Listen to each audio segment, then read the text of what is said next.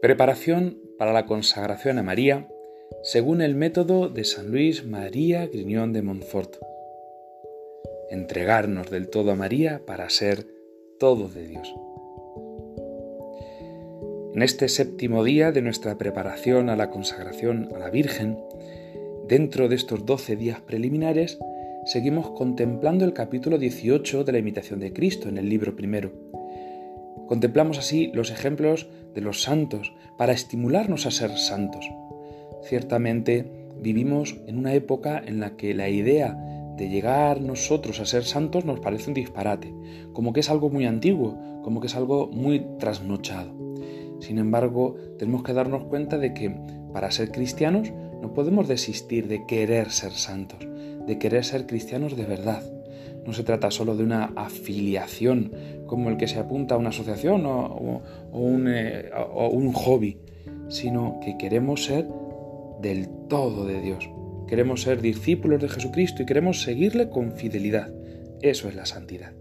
Leemos en el capítulo 18 de la imitación de Cristo, según nos invita a contemplar San Luis María Griñón de Montfort. Los santos en lo de fuera eran necesitados, pero en lo interior estaban con la gracia y divinas consolaciones recreados. Ajenos al mundo, eran muy allegados a Dios. Teníanse por nada en cuanto a sí mismos, y para nada con el mundo eran despreciados. Mas en los ojos de Dios eran muy preciosos y muy amados. Estaban en verdadera humildad, vivían en sencilla obediencia, andaban en caridad y paciencia, y por eso cada día crecían en espíritu y alcanzaban mucha gracia delante de Dios. Fueron puestos por dechados a todos los religiosos, y más nos deben mover para aprovechar en bien que no la muchedumbre de los tibios para aflojar y decaer. Oh, qué grande fue el fervor de todos los religiosos al principio de sus congregaciones. Cuánta la devoción en la oración, cuánto el celo de la virtud, cuánta disciplina floreció, cuánta reverencia y obediencia al superior hubo en todas las cosas. Aún hasta ahora dan testimonio de ello las señales que quedaron de que fueron verdaderamente varones santos y perfectos, los que, peleando tan esforzadamente, vencieron el mundo. Oh tibieza y negligencia de nuestro estado, que tan presto declinamos el fervor primero y nos es molesto el vivir por nuestra flojedad y tibieza. Quiera Dios que no durmiese en nosotros el aprovechamiento de las virtudes, pues muchas veces vemos el ejemplo de los santos. Ciertamente si queremos vencer en nosotros el espíritu del mundo, tenemos que dejar de conducirnos por la mayoría de los tibios y poner por modelo de nuestra vida el fervor de los santos.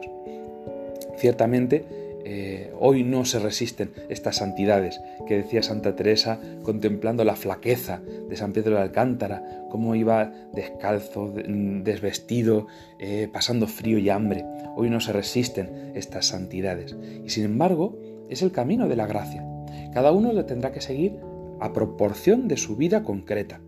Pero teníamos, tenemos que tenernos, eh, perdón, como los santos, debemos tenernos en nada a nosotros mismos y más aún, nada lo que el mundo nos desprecie. De tal manera que nuestro fervor sea agradar a Dios y hacer lo que a Dios le agrada. Por eso que resuenen en este día estas palabras. Ajenos eran los santos al mundo, mas muy allegados a Dios, del cual eran familiares y amigos. ¿De quién queremos ser nosotros amigos? ¿Del César? Como le dijeron a Pilato para animarle a condenar a Jesucristo. Si no condenas a éste, eh, no eres amigo del César. ¿De quién queremos ser nosotros amigos? ¿De los que reniegan de Cristo? ¿De los que desprecian su ley? ¿O queremos ser muy familiares y allegados a Dios. Pues en el día a día, en la batalla de cada día, apeguémonos a lo bueno y propongámonos el ejemplo de algún santo. Es muy hermoso la tradición que hay en algunos monasterios y en algunas familias religiosas y en algunos grupos de vida cristiana de proponerse al inicio del año un santo, un santo que sea como el amparo, el tutor, el modelo, el amigo con el cual recorramos eh, los días de, este año.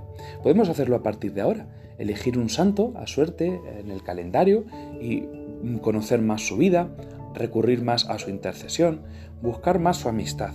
de tal manera que lo tomamos, lo tengamos como ayuda en este camino de querer ser santos. Ayer, día 3 de mayo, celebrábamos el cumpleaños del beato Carlos Acutis. Puede ser un modelo pues para los jóvenes y con mucha alegría de ser muy amigo de María, muy entregado a la Virgen Santísima. Pensemos que si ellos lo han hecho, no ha sido porque tuvieran más fuerza, más dinero, más inteligencia, sino simplemente porque respondieron al amor de Dios. Pues procuremos en nuestro día a día, en el día de hoy, responder al amor que Dios nos tiene, para así despreciar el mundo y crecer en devoción en la oración, celo en la virtud, vivir en sencilla obediencia, caridad y paciencia. Se lo pedimos a la Virgen Santísima, a ella que es reina de todos los santos, ella que ha sido madre de todos los santos, escuela de santidad en su corazón inmaculado. Nos refugiamos en ella. Madre, a pesar de nuestra debilidad, a pesar de nuestra flojeza, nosotros queremos ser el jardín que te recree. Nosotros queremos ser el hijo que te arranque una sonrisa. Nosotros queremos ser el discípulo del que sientas el orgullo de que se esfuerza, aunque seamos nuestra torpeza la que más predomine, pero que no dejamos de querer aprender de ti. Por eso te decimos, Dios te salve María, hija de Dios Padre. Dios te salve María, Madre de Dios Hijo. Dios te salve María, esposa del Espíritu Santo.